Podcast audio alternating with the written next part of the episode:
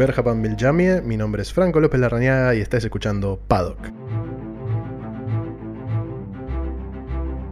Hola, hola, ¿cómo les va? Bienvenidos a un nuevo capítulo de Paddock. Mi nombre es Franco López Larrañaga. Qué fin de semana que tuvimos y qué fin de semana que se viene en el gran circo de la Fórmula 1. Eh, una sola carrera resta en esta temporada. Y la verdad que tuvimos un fin de semana fantástico. Eh, fantástico. Eh, obviamente el Gran Premio de Arabia Saudita que fue la semana pasada, este fin de semana pasado. Eh, tercera carrera consecutiva que ganó Lewis Hamilton. Se puso a una carrera de distancia de, Max Verstappen y lo igualó en puntos. Por eso hoy vamos a tener un programa muy interesante hablando un poquito de lo que dejó Arabia Saudita, algunas impresiones personales. Eh, rápidas mm, que, voy a tomar en consideración de este circuito que lo vemos por primera vez este fin de semana, o lo vimos por primera vez este fin de semana. Eh, vamos a tener un poquito de, coyuntura, mm, vamos a, a desenmarañar algunas de las declaraciones y algunas de las noticias que hemos tenido a lo largo de esta semana.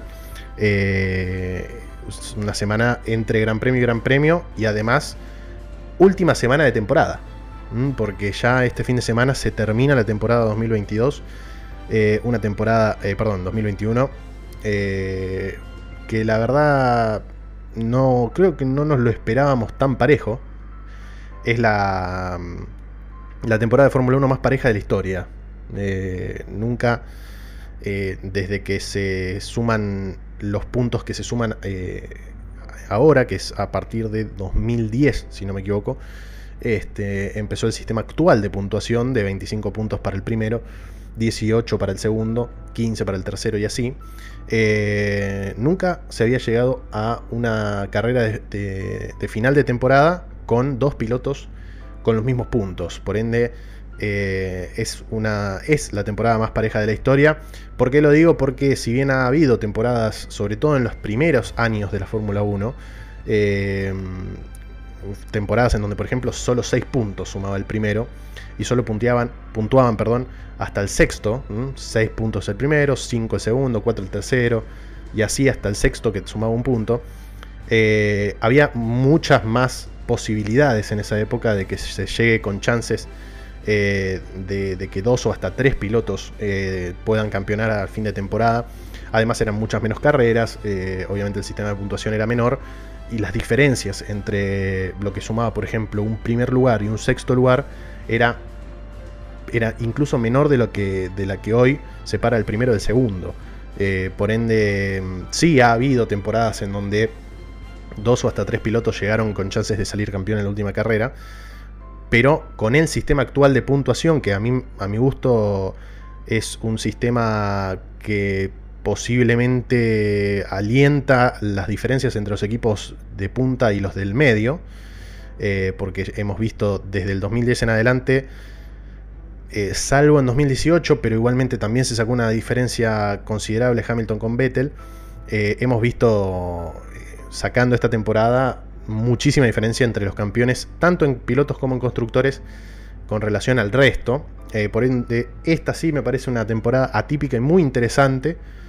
Eh, la mejor de la historia de la Fórmula 1, eh, por lo menos de la historia reciente de la Fórmula 1. Una persona de 27 años como soy yo no, no puede, no, me siento capaz como para decir, no, eh, esta fue, esta es mucho más pareja y mucho más interesante y mucho más emocionante que la temporada del 75 este, con Hunt y, y Lauda. No, la verdad que no me siento capaz de decir eso, una temporada también muy pareja la del 75, pero de la por lo menos de la que yo he visto, eh, es una temporada, es la mejor temporada de la Fórmula 1. Desde que veo Fórmula 1 desde el año 2001, a esta parte me parece eh, uno de los mejores cierres, junto con el del 2007, obviamente, recordar eh, el título de, Kimi Raikkonen por un punto en Brasil, pero mm, esta me parece que tiene, tiene más condimento por justamente lo que venía diciendo, ¿no? No solo esta, esta, esta dualidad entre Mercedes y, y Red Bull, entre Verstappen y Hamilton, que llega sin diferencias a la última carrera, eh, sino por el sistema de puntuación que es distinto al del 2007 y que hace que mm, este, sea más despareja la, la Fórmula 1 o dispareja la Fórmula 1 eh, en comparación a otros años. Eh, vamos a hablar justamente también de, estas cuestiones, actualidad, como dijimos, y vamos a cerrar con lo que se viene, que es el Gran Premio de Emiratos Árabes Unidos ahí en Abu Dhabi, el Gran Premio de Abu Dhabi, en el circuito de la isla Jazz, ahí en Jazz Marina Island. Eh, última carrera del año. Si no me equivoco, la primera vez va a ser de 13 temporadas que tiene la, el circuito de, Emiratos Árabes en la Fórmula 1, la primera vez que se define un título. Si no me fallan los cálculos y estoy haciendo memoria. Em, eso significa justamente que la Fórmula 1 llega. Eh, a, ver, el campeón llega, suele llegar a la última carrera campeón, justamente. Em, la obligación antes de empezar, la de siempre, pásense por Instagram, la invitación eh, a que se pasen por Instagram del, programa, arroba paddock podcast. Eh, ahí subimos cada vez que hay programa. Y los fines de semana de carrera estamos bastante activos, así que eh, les agradecemos a los que nos siguen. Y si no nos siguen todavía, pásense por ahí. Y ya que están, ya que están en Spotify escuchando este programa, pueden darle al botón seguir para que mismo Spotify les recomiende ahí arriba che, mirá, hay programa nuevo de Paddock, no te lo pierdas porque se vienen momentos importantes de la, temporada de Fórmula 1. Así que pásense por Instagram y síganos en Spotify para no perderse ningún programa.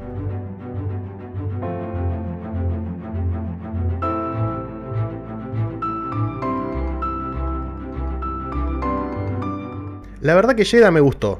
No, no voy, a, no voy a disimular algo que prácticamente podría ser tomado con pinzas por, por expertos de la Fórmula 1, por fanáticos incluso.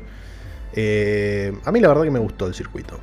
a ver, dentro de la medida de, de, las cuestiones que he resaltado el programa anterior, el programa de la previa, en el que dije, en que, a ver, analicé el, circuito de Jeddah eh, desde, una, desde un costado bastante terrenal porque no había visto correr a, los, a los vehículos en el, en el, trazado. Si bien, bueno, el programa fue el viernes y, había podido grabar después de las, de las prácticas libres, donde tuve alguna que otra idea de lo que, de lo que nos esperaría el domingo, el sábado y el domingo, porque el sábado ya mismo el circuito se cobró un par de víctimas eh, con con Mick Schumacher, este, no, Mick Schumacher fue en la carrera, perdón, este, con Verstappen, por ejemplo. Eh, hubo, hubo otro en, en, la clasificación, me parece que se despistó. Y bueno, el mismo Hamilton que se despistó, pero no sufrió daños. Em, y el domingo, bueno, con Mick, con Mick Schumacher, este, con, con Mazepin, con Russell, eh, se, ha, se, ha, cobrado este, varias víctimas el circuito mismo. Y sacando las cosas que yo resalté que no me gustaron eh, en la previa y que terminaron no gustándome, que fueron básicamente el hecho de que haya dos zonas de, adelantamiento, eh, que fueron justamente las que, las que oficiaron de zona de adelantamiento en la vida real, eh, que fue la curva 1 y la curva 27, la curva 1 y 2 y la curva 27. También el tema de que hay curvas eh, muy peligrosas, curvas ciegas, con un circuito angosto. Eh, y con. Si bien eh, estas curvas, en, la mayoría, en su mayoría, estoy haciendo memorología también, en su mayoría tienen buenas zonas de escape y bien demarcadas en el circuito. hay otras que son bastante peligrosas y estoy hablando más que nada del final del sector 2 y, comienzo del sector 3, donde se la pegó Leclerc en, las prácticas del sábado, eh, perdón, del viernes, en donde se la pegó Mick Schumacher en, el, en la carrera. Eh, es un sector que se toma a fondo y además tiene la ventaja para algunos, desventaja para otros, yo estoy del segundo lado, que es un sector de DRS con curvas. Eh, algo que es altamente poco recomendable en la Fórmula 1 porque sabemos que eh, el vehículo pierde tracción en su, en su tren trasero este, cuando se acelera con DRS en un sector de curvas. Eh, por, por lo que me da la sensación, a ver, uno se puede agarrar de Mónaco, que Mónaco no tiene rectas, es un circuito sin rectas y tiene un sector de DRS. Eh, eh, la recta principal es una recta con, una ligera curva a la derecha y es la única, el único sector de DRS, es uno de los sectores de DRS más, más inútiles que, existen en el circuito, porque en el trazado no se puede no, no, no hay otro lugar para, ponerlo. Y ese circuito es el, es el sector de DRS más inútil de la temporada, me da la sensación, porque nunca se ven adelantamientos en Mónaco, ni siquiera con el, con el DRS en recta. Eh, pero bueno, ahí tenemos el, el aliciente, si se quiere, de Mónaco, que no hay otro sector de DRS. Y para que sea parejo, todos los circuitos tienen que tener DRS, entonces Mónaco tiene que poner un DRS. ¿Y cuál es no hay ningún mejor lugar en el circuito de Mónaco que poner un DRS en la recta principal. Eh, a pesar de que sea una recta con curva. Pero esto es una recta, es, un sector de DRS con, con curva a, la derecha y a la izquierda. Estamos hablando de una especie de zigzag que se toma velocidad de cierto. Eh, que puede ayudar al adelantamiento. No recuerdo ahora eh, adelantamientos en ese sector de DRS en carrera. Pero la verdad que me pareció bastante peligroso. Sacando esto, que me parece que se hizo un poquito largo, este, porque el punto es que me gustó dentro de todo el circuito. Es una muy buena presentación de Arabia Saudita en la Fórmula 1. Lo único, lo único que acierta la de Fórmula 1 es en darse cuenta de que este es un circuito para principio de temporada. Este no es de ninguna manera un circuito eh, para poner en el final de una temporada y la Fórmula 1 tuvo la, dentro de todo, mala suerte, dentro de lo bueno que le pasa a la Fórmula 1, que es que se llegue a Abu Dhabi con, con dos pilotos con chances. Em, dentro de lo malo que le pasó a la Fórmula 1 justamente en este caso, em, lo bueno es que se dieron cuenta y lo van a poner en, en, el inicio de la temporada. No va a abrir la temporada.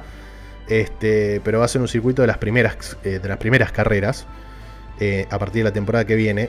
Y a mí me da la sensación que es un magnífico circuito para el principio de temporada. Para poner en un tercera, cuarta este, carrera de, temporada. Donde hubiese ido, por ejemplo, Vietnam. Un, circuito que solo los que adquirimos el Fórmula 1 2020 para, para cualquier plataforma de, de videojuegos sabemos cómo es. Porque este, un circuito que tenía contrato, pero el COVID y un montón de otras cosas hicieron que nunca se lleve a cabo un, gran premio allí. Eh, era el tercer gran premio de la temporada este, planificado después de Australia y, Bahrein. Y, yo creo que Abu Dhabi, eh, perdón, en Jeddah, Arabia Saudita, podría entrar en este, en este lugar luego de, de Australia y Bahrein. Además, aprovechando que de Australia obligadamente se va a Bahrein. Eh, o se iría a Bahrein. Este, la verdad que, me da una, muy buena sensación para, las temporadas que vienen, este circuito de Jeddah. Eh, un circuito que tiene eh, prácticamente asegurado este, la, la, emoción y la adrenalina de un circuito que puede pasar cualquier cosa. La verdad este fin de semana podría haber pasado cualquier cosa. Ganó Lewis Hamilton eh, Verstappen salió segundo. Bottas se subió al podio en los últimos 150 metros. Este, una muy buena carrera de Ocon. Tenemos declaraciones de Ocon después en el segundo bloque. Eh, puntos para Giovinazzi, por ejemplo, que está cerrando su ciclo en la Fórmula 1. Este ciclo de la Fórmula 1, veremos si en el futuro regresa. Este, pero sabemos que va a ser suplantado por Wang Yun-Su en, en, Alfa, en Alfa Romeo.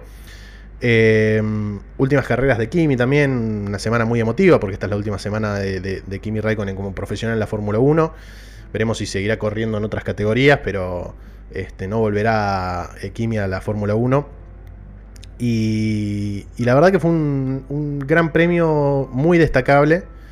Eh, Mercedes prácticamente campeón de constructores, esto ya es casi un hecho, saca, más de 30 puntos si no me equivoco. Este, y el gran atractivo está ahí. ¿no? El gran atractivo está en eh, el duelo entre Verstappen y Hamilton. Dos pilotos que llegan igualados a la última carrera. lo que hace que para el espectador sea muy fácil sacar cuentas, porque el que salga arriba del otro va a ser campeón del mundo. Y si ninguno de los dos suma puntos, que esto puede ser en caso de que haya un doble abandono, eh, será Verstappen el campeón del mundo, porque a igualdad de puntos la FIA establece como segundo criterio de desempate la cantidad de carreras ganadas. Y Verstappen esta temporada tiene 9 carreras ganadas, Hamilton tiene 8 carreras ganadas, 17 de las 21 ganaron. Una locura. Este, por ende, eh, Verstappen ante un doble abandono este, sería el campeón. Es más, si hay un doble abandono y primero abandona Hamilton, eh, Verstappen ya es campeón del mundo. ¿Mm? Verstappen ya es campeón del mundo antes de que la carrera termine. Eh, y obviamente no pasaría al revés, ¿no? Si Verstappen eh, abandona, y bueno, Hamilton tendrá que terminar la carrera. Este, y sumar al menos un punto, terminar dentro de los 10 primeros. Cosa que pareciera en estas últimas carreras, bueno, en toda la temporada en realidad, que a Hamilton si termina la carrera es muy difícil que no la termine dentro de los 10. Creo que pasó solamente en Baku, que la terminó y no terminó dentro de los 10. Eh, pero la verdad que es eh, una carrera muy esperada, pero que vamos a hablar en el último bloque.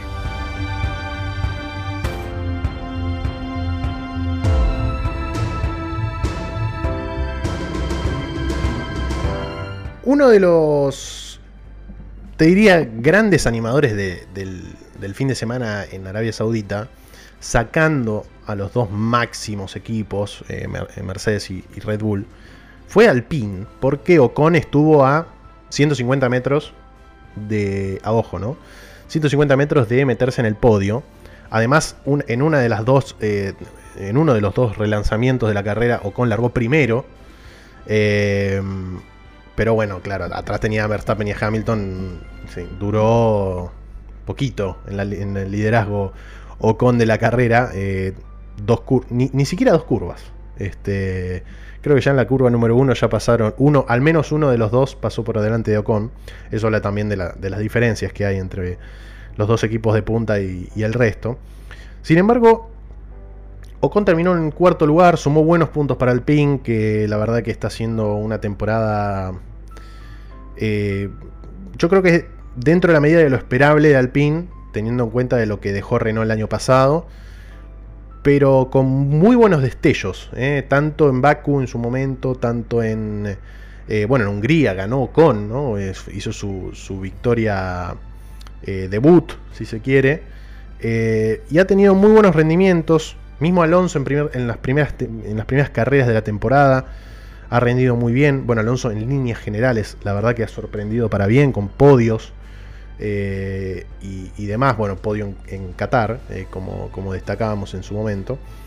Y, la verdad que Alpine como que termina la temporada con buen sabor de boca dentro de todo. Y Ocon es consciente de esto, por lo que eh, dentro de las coyunturas de esta semana, eh, hasta donde obviamente llega este programa que se graba el miércoles, em, una de las noticias fue que Ocon habló y dijo que Alpine será muy peligroso, con estas palabras, eh, será muy peligroso en 2022.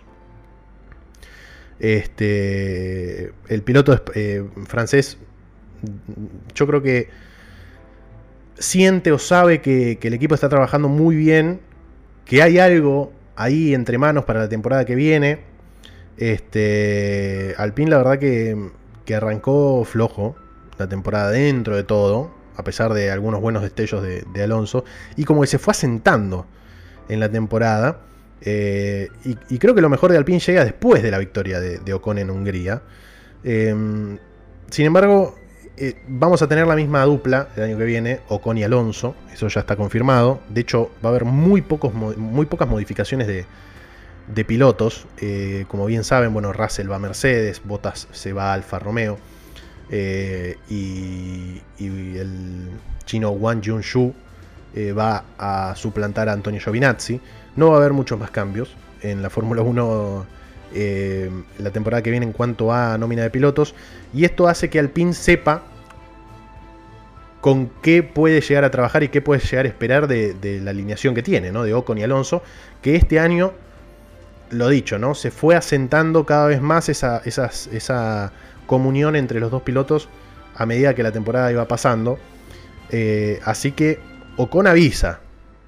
Ocon, yo no sé si es un golpe, un salto de fe que está dando el piloto francés o que, si real, o que realmente siente que, que Alpine está haciendo las cosas tan bien que eh, puede este, destacar esta frase que la verdad que no nos, a ver, nos toma un poco por sorpresa porque uno no, lo tiene a Ocon como una personalidad de la Fórmula 1 que sea partícipe de este tipo de declaraciones. Posiblemente Ocon con su victoria esta temporada se empiece a sentir un poquito más piloto de Fórmula 1, un poquito más... Eh, como que empieza a tener cierto, cierto lugar en la Fórmula 1, al igual que lo que hemos dicho la temporada pasada con Gasly eh, o con Checo Pérez, que consiguieron su primera victoria en la Fórmula 1 el año pasado y hoy en día son pilotos que nadie este, consideraría que se vayan de la Fórmula 1 por rendimientos, eh, ni mucho menos. Es más, esas victorias de, Pérez en la temporada pasada le valieron, eh, o le valió, perdón, pues fue una sola, este, el pase a, Red Bull esta temporada. Así que hay que tener en cuenta eh, a, Ocon y, y Alpine. Por lo menos guardar estas declaraciones de, Ocon y eh, ver si el buen presagio que ha dado Con para su equipo en la temporada que viene termina siendo real o se termina esfumando este, en nada, en unas declaraciones y nada más. Em, tengo novedades con respecto a Ferrari, porque otro que habló fue Mattia Binotto, el jefe de equipo de Ferrari, que destacó que es fantástico terminar terceros en el campeonato. Y yo no puedo estar más de acuerdo con el señor Binotto, que fue muy criticado la temporada pasada por el desastre que fue Ferrari en la temporada pasada. Eh, que además, como si fuese. como si hubiese estado guionado. Bueno, y, de hecho, este, con, Netflix dando vueltas eh, con su serie Drive to Survive, un poco de guion parece haber en la Fórmula 1 en estas últimas temporadas, pero lo que fue la temporada pasada se coronó, si se quiere, visualmente. Este, y, quedó en la retina del fan de, Ferrari, pero del fan de la Fórmula 1 también, lo que fue el hiper desastroso Gran Premio de Italia en casa para Ferrari con el palazo que se pegó Leclerc y eh, las 10-11 vueltas que pudo dar Vettel eh, porque se quedó sin, frenos, una, una carrera realmente olvidable para Ferrari. Eh, y esta temporada Ferrari, la verdad, que en esos pequeños detalles que había hablado Binotto a principio de temporada o incluso antes de que termine la temporada pasada, que Ferrari estaba eh, planificando para el auto esta temporada, eh, dieron, dieron sus frutos y la verdad que Ferrari, si bien tuvo carreras flojas, estamos hablando de que Sainz es el piloto hoy en día tiene la, marca, Sainz, de ser el piloto que más carreras consecutivas lleva puntuando. Carreras, estoy hablando del domingo, carreras de domingo porque Verstappen eh, tiene una carrera más, no recuerdo exactamente el número, este, pero, em, claro, fines de semana llega puntuando Verstappen porque eh, puntuó en la sprint eh, de Rusia, si no me equivoco. Eh, perdón, no, en Rusia no hubo sprint. Eh, puntuó en una carrera sprint, en, bueno, en Silverstone, puntuó, pero no terminó la carrera el domingo. Entonces esa carrera no, se contabiliza. Y Sainz eh, sí lleva puntuando más carreras consecutivas hasta el momento que ningún otro piloto en la Fórmula 1. Estamos hablando del piloto, presuntamente piloto número 2 de Ferrari. y, y la verdad que Ferrari esta temporada ha metido dos poles, eh, que fueron consecutivas en Mónaco y en Baku. Em, metió cuatro podios. Y la verdad que metió buenos rendimientos.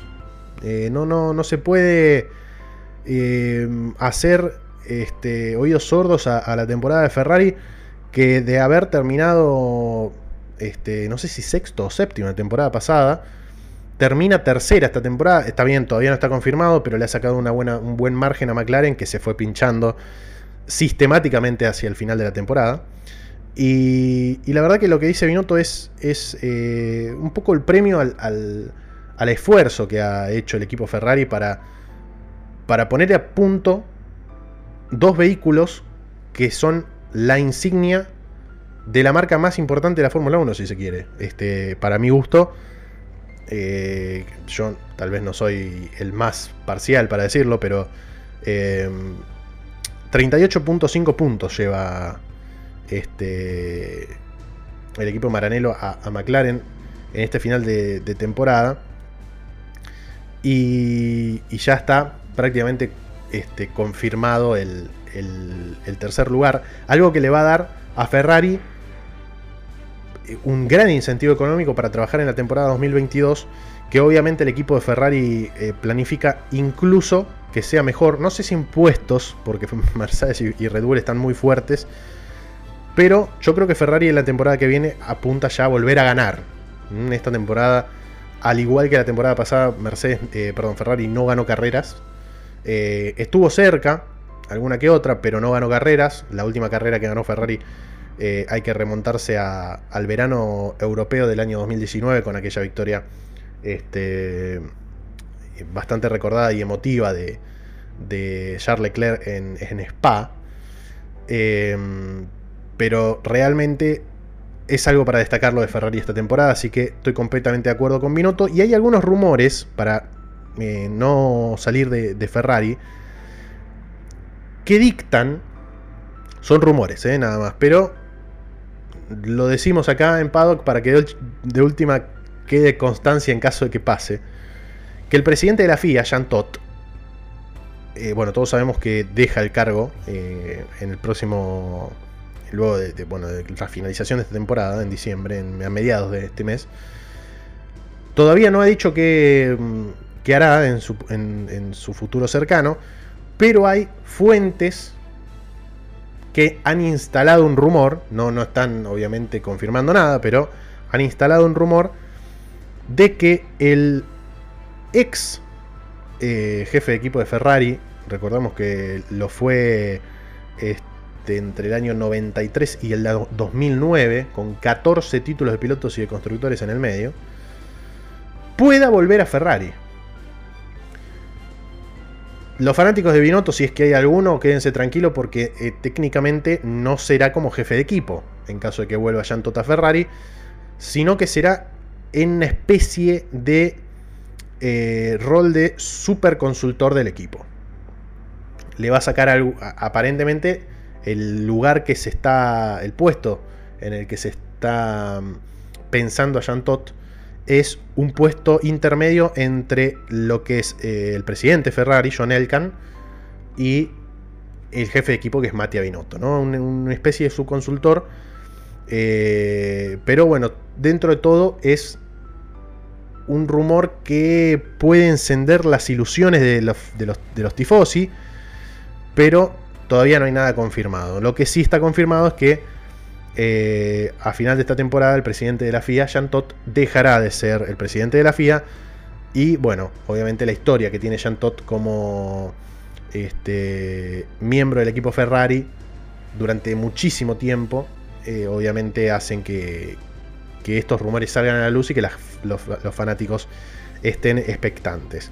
Y el último de estos datos este, del segundo bloque, este pequeño repaso por la, actualidad de la Fórmula 1, es que finalmente, no lo dijimos en el programa anterior porque bueno, tuvimos un programa bastante intenso con, con este circuito nuevo que tuvimos el fin de semana, pero Mercedes, el equipo Mercedes, estuvo y sigue estando un poco en el ojo de la tormenta por la... De hecho, vamos un poco cronológico, porque no lo mencionamos aquí. Eh, Mercedes estuvo en el ojo de la tormenta esta semana y la semana pasada, porque anunció un patrocinio nuevo para a partir de, esta fin de semana que pasó, a partir del Gran Premio de, Arabia Saudita, con una empresa inglesa. Eh, no quiero errar el, rubro de la empresa. Este. Es una empresa de. Lo, tenía aquí y se me perdió. Eh, de aislamiento. Ahí está. Eh, una empresa de aislamiento de edificios rubro que yo no sabía que existía realmente. Eh, la empresa se llama Kingspan y anunció patrocinio con Mercedes la semana pasada. A partir de la carrera que se iba a realizar en Jeddah y de ahí en adelante. De hecho, el logo de Kingspan estuvo presente en el, en el vehículo de Mercedes este fin de semana. Como obviamente uno de sus patrocinadores. ¿Qué pasa y por qué? ¿Qué es lo polémico? ¿Qué pasa alrededor de, de este patrocinio. Que hubo una innumerable cantidad de gente indignada con Mercedes por este patrocinio, porque en 2017 la empresa en cuestión, Kingspan, quedó envuelta en un este, incendio tremendo que tuvo lugar en, mismo ahí en, Inglaterra, eh, de una torre, una torre Grenfell, que este, se incendió. Hubo 72 personas que fallecieron en aquel entonces. Una tragedia este, que, sacudió muy fuerte al, pueblo británico. Y toda esa torre estaba eh, aislada, si se quiere. No sé si estoy usando el término correcto, pero la verdad que no sabía que existía este rubro. Eh, con eh, productos de la empresa Kingspan. Por ende, la empresa quedó en el ojo de la tormenta durante tantísimo tiempo, haciendo muchísimas veces oídos sordos a las peticiones de los sobrevivientes y de los familiares. Eh, de hecho, hay, hay, un, hay un, un grupo eh, que lleva el nombre de Grenfell United, que es justamente supervivientes y familiares de los fallecidos que obviamente siguen exigiendo justicia por, lo que sucedió en el, en Grenfell Tower, y que le ha pedido obviamente sus explicaciones a la empresa Kingspan, y que Kingspan ha hecho silencio ante estas cuestiones. Uno siempre dice, yo no, tengo la intención de culpar o eximir a nadie, pero cuando uno está en el ojo de la tormenta sobre una cuestión y elige no hablar, a mí siempre me da eh, mala espina, vamos a decirlo así, suave. Eh, por ende, por ese motivo eh, se, lo ha repudiado tanto el acuerdo de Mercedes con Kingspan. Bueno, la noticia de esta semana, pues esto es una noticia de la semana pasada. la noticia es que Mercedes finalmente rompió el contrato con su nuevo patrocinador Kingspan.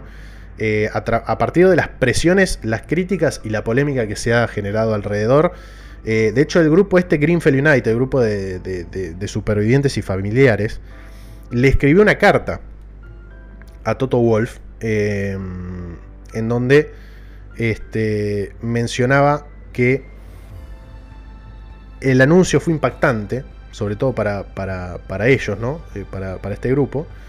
Eh, y dicen, entre otras cosas, esta empresa ha jugado un papel importante en el dolor y sufrimiento de, los que sentimos, de lo que sentimos hoy y debe haber un grado de censura pública por la imprudencia y descuido de Kingsman por las vidas humanas. Y además, y esto sí fue, creo, un comentario sutil, bien de carta y bien británico, pero este, que puede llegar a dolerle ¿no? a la gente de, Mercedes. Además, esta carta fue dirigida a Toto Wolf, ¿no? no a Mercedes en general. Dijeron, al asociarse con Kingspan, creemos que están, por Mercedes, directamente envueltos en este sistema que antepone el beneficio económico a la vida de las personas. Una frase fantástica, la verdad, este, para retratar lo que, bueno, lo que siente este grupo de de gente que ha perdido familiares y amigos en, este incidente del año 2017. Eh, pero además con una sutileza bien digna del pueblo británico. Así que ante estas y otras muchas este, críticas y, presiones que ha recibido el equipo Mercedes, eh, se podría hablar de que Kingspan ha sido uno porque habría que, habría que ir al archivo, pero la verdad que no lo hemos hecho para este programa. Eh, uno de los patrocinios más cortos de la historia de la Fórmula 1. Eh, así que ahí queda la polémica de Mercedes y Kingspan, su patrocinio, que ya no fue y ya no será este, parte de la Fórmula 1.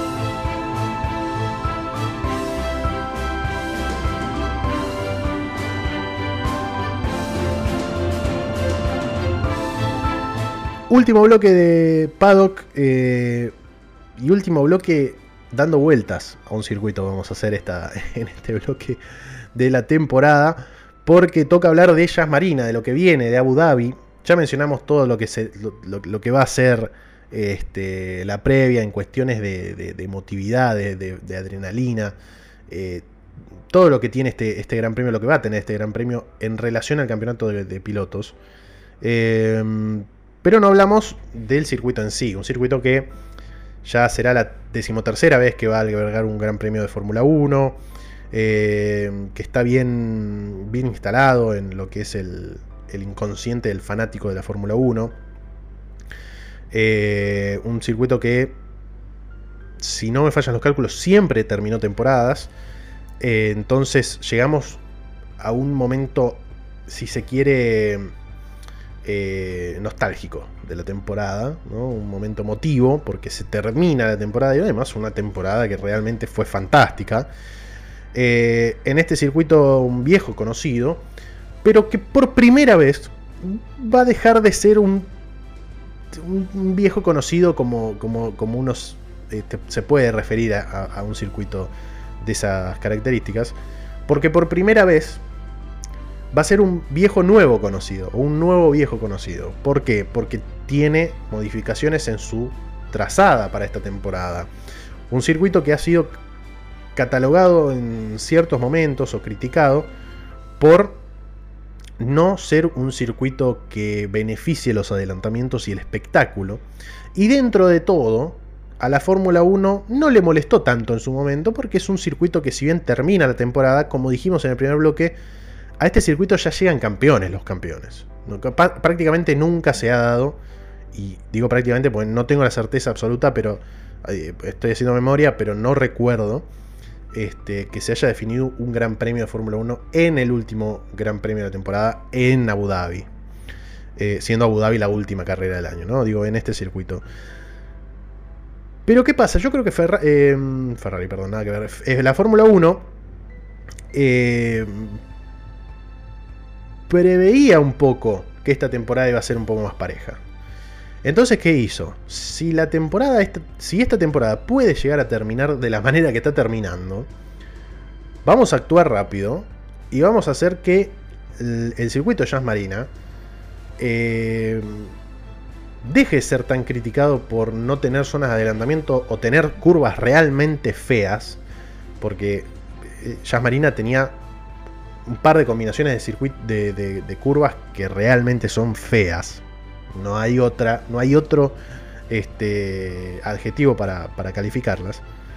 Y justamente las dos, las dos eh, combinaciones de curvas o los dos sectores más criticados históricamente del circuito de, Abu Dhabi fueron los que fueron o los que serán este, modificados eh, para, este Gran Premio. Bueno, ya fueron modificados, ¿no? Pero los veremos este fin de semana.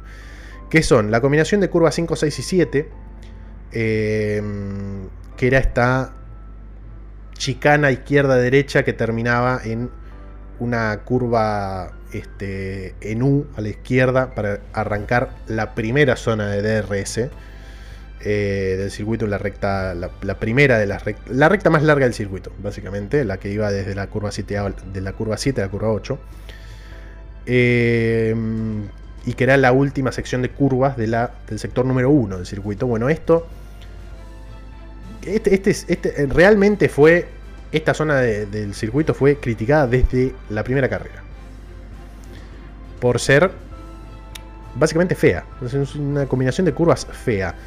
¿Qué se hizo? Se eliminó la chicana y se este, adelantó un poco la curva. Eh, por ende dejará de ser una combinación de curvas para ser una única curva. De, que, va desde la. desde la. desde el sector de la panza, si se quiere, de la recta de la, del sector número 1, digo. Esta panza que comprende las curvas 2 a la izquierda, 3 a la derecha y 4 a la izquierda. Eh, va a terminar directamente en una sola curva que empalme esta recta pequeña que va después de la 4 a la recta opuesta, primer sector de DRS del circuito. Mm, por ende, esa pasará a ser la curva número 5, eh, suplantando a esta combinación de tres curvas que realmente era fea, era, era bastante sí, repudiable. Y el otro sector de modificación de este, de este circuito viene del otro lado del circuito, exactamente del otro lado, luego de el segundo sector de DRS. Si, lo tienen el circuito mentalmente, hablando de la recta de la cual salimos en la combinación de curvas anterior, ¿no? la recta principal, la recta más larga del circuito, este, perdón, no la recta principal, la recta opuesta más larga, este, el primer sector de DRS, termina en una chicana izquierda-derecha, que es donde en su momento quedó, no sé si Hulkenberg creo que fue, este, quedó volcado y, está, es, recordado su, mensaje en el radio diciendo estoy colgado como una vaca. Eh, bueno, después de esa, de esa chicana arranca el segundo sector de DRS del circuito, una curva con una, una recta, perdón, con una curva pequeña, muy poco, casi imperceptible a la izquierda, que terminaba con una combinación de tres, de una chicana triple, o sea, de tres curvas muy cortas. Eh, que después, bueno, desembocaban en la curva 14, ¿no? Esta estamos hablando de las curvas 11, 12 y 13, que eran una combinación prácticamente de curvas izquierda, derecha, izquierda, eh, que se tomaban a velocidad que mucho sentido no tenía, que me hacía acordar en su momento a, la triple chicana de Singapur, que fue rápidamente eliminada en su momento. Y después, bueno, esta, esta, esta izquierda, derecha, izquierda terminaba en una curva de 90 grados a la izquierda que arrancaba todo el la visita, si se quiere, al, puerto de esta isla artificial llamada Jazz Island. Eh, y todas estas curvas rectas que terminan pasando por abajo del, hotel y este, te terminan dirigiendo a la recta principal. Bueno, esta combinación de, curvas, la triple chicana y la curva eh, número 14, que era la curva de 90 grados, fueron eliminadas para instalar una sola curva eh, en U muy abierta, que es la curva que llevará el número 9, ¿no? porque sabemos que en, el circuito ya Marina no tienen nombres las, las curvas. Entonces vamos a decirle curva número 9, que es una curva este, que si se quiere, no sé si ayuda tanto a los adelantamientos, pues es una curva abierta que desemboca justamente en el, en el, en el puerto y, en Palma, ahí con la, con la zona este, ya conocida de, estas, si se quieren, dos curvas que se toman a fondo, doble apex que se toma a fondo para, para ya entrar en lo que será la zona del hotel. Este, yo no sé si beneficiará o no el adelantamiento, lo que sí es que suplanta una zona bastante fea del circuito que era esta, esta triple chicana. Para pasar en limpio, eh, vamos a dar una vuelta en Jazz Marina. Recta principal, todos sabemos, ¿no? Pasamos por el, por el, eh, por el arco de Jazz Marina de la recta. Y llegamos a la curva número 1, una casi 90 grados a la izquierda. Empieza un poco una leve subida por una cuestión de elevación del, trazado. Eh, y ahí sí empalmamos en velocidad, curvas 2 a la izquierda, 3 a la derecha, que es eh, la panza, si yo le digo la panza, finalizando en la 4, que es prácticamente imperceptible para acomodar el auto a esta pequeña recta que antes terminaba en la chicana eh, de las curvas 5 y 6, y que ahora seguirá derecho hasta la curva número 5, una curva eh, cerrada a la izquierda, que puede beneficiar a algún que otro adelantamiento, porque venimos, a pesar de, venir de la zona de curvas 2, 3 y 4, venimos a fondo. Eh, y es una curva que puede beneficiar muchísimo más los adelantamientos, pues es una curva mucho más abierta de lo que era la curva 7 antes. Eh, para empalmar con lo que será la recta opuesta, la recta más larga del circuito y obviamente el primer sector de DRS eh, que se toma completamente a fondo y que finaliza en las chicanas de las curvas 6 y 7, viejas curvas 8 y 9, ¿no? ahora con menos curvas el circuito, 5 curvas menos tiene el circuito en relación a lo que fue la temporada, las temporadas anteriores. Tenía 21, ahora tiene 16 en total. Llegamos, terminamos la zona de DRS eh, de la primera recta. Llegamos a la chicana, a la combinación de curvas 6 y 7. Y comenzamos nuevamente este, dándole, dándole rienda suelta a la curva número 8, que es una curva imperceptible que cuenta como curva, pero se toma muy a fondo. De hecho, es la segunda zona de DRS para finalizar en esta nueva curva número 9, que es eh, prácticamente parabólica y que, se toma a media velocidad a la izquierda para ingresar en lo que es la zona del puerto y empezar a dar vueltas en el sector número 3. Eh, ahí arranca el rápidamente después de la curva 9. Este, esta doble, esta combinación de dos curvas hacia la derecha, curvas 10 y 11, que casi que se toma como una curva única. Eh, una curva de doble apex para llegar a la primera de la gran consecución de curvas rectas que tiene este circuito, curvas rectas, digo curvas de 90 grados. La curva número 12, que es la de mm, la que se toma frente al, hotel. Eh, curva número 13 y 14, que es una combinación de curvas a la izquierda para pasar por debajo del hotel y para ya emprender el viaje a la curva número 15 y 16 que son las últimas dos curvas que se toman a la derecha, la 15 un poquito más abierta, la 16 un poquito más cerrada, donde además está eh, rápidamente el ingreso a los pits, ahí ya para entrar en lo que va a ser la recta principal nuevamente. Em, solo campeones han ganado en Jazz Marina. Em, y con una pequeña salvedad, porque hay uno que no fue campeón.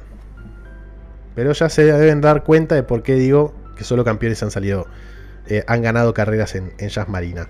La primera carrera data del año 2009. En 2009, tanto en 2009 como en 2010, eh, fue Sebastian Vettel el ganador. De hecho, ahora que estoy recordando, en 2010 no sé, no estoy seguro, pero este, tengo mis, mi sensación de que en, 2009, en 2010 perdón, Vettel gana su primer título en Abu Dhabi. Lo voy a, lo voy a buscar para corregirme en caso de que me haya equivocado antes eh, diciendo que nunca Jazz Marina ha tenido una definición de un campeonato. Eh, Vettel ganó en 2009 en 2010, después repetiría en 2013, en su última temporada con, con el equipo Red Bull. Eh, Vettel, sabemos, ¿no? Campeón 2010, 2011, 2012 y 2013 de la Fórmula 1. En 2011 Así como en 2014, 2016, 2018 y 2019 ganó Hamilton. Ya sabemos, 2008 campeón con, McLaren y a partir de 2014 en adelante campeón este, todas las temporadas, salvo en 2016 que, tuvo Nico Rosberg su oportunidad. Hablando de Nico Rosberg, en 2015 ganó Nico Rosberg, así que también tenemos ahí un campeón. Y este, nos queda, y acá voy a hacer una pequeña salvedad, en 2017 ganó Botas, por ende todo lo que vengo diciendo no tiene validez. Sacando Botas ganaron siempre campeones este, de, la Fórmula 1, porque además el único año que nos quedaba en 2012, el ganador fue Kimi Raikkonen. Pero ¿por qué venía el tema de la salvedad? Se me, había este, este, perdido el dato de Botas. Pero en 2020 ganó Max Verstappen. Mm, recordemos la temporada pasada, la última carrera de temporada una carrera que fue bastante eh, lineal y sin mucha emoción. Eh, pero ¿por qué digo ganaron solo campeones? Y esto un poco se me va eh, con, el, con el tema de botas. Porque Verstappen puede seguir manteniendo esta línea en Jazz Marina en caso de que gane esta carrera o por lo menos que termine por encima de Hamilton. Eh, da la sensación que para que un equipo termine, eh, para un piloto, perdón, termine encima de Hamilton, tiene que ganar la carrera, ¿no? Porque no hay manera este, prácticamente no se puede jugar al azar. Em, pero ahí están los datos, ¿no? Hamilton ganó 5 veces, Vettel ganó 3. Este, una carrera ganada para Raikkonen, una carrera ganada para Rosberg, una carrera ganada para Bottas y otra para Max Verstappen. Eh, vamos un poquito, vamos a repasar lo que serán los horarios, porque esto es muy importante para que no se pierdan esta enorme carrera que tenemos este fin de semana. Eh, el día viernes 10 de, 10 de diciembre, este viernes, 6.30 de la mañana, estos son horarios de Argentina, 6.30 ¿eh? de la mañana y 10 de la mañana serán las dos prácticas libres del día viernes.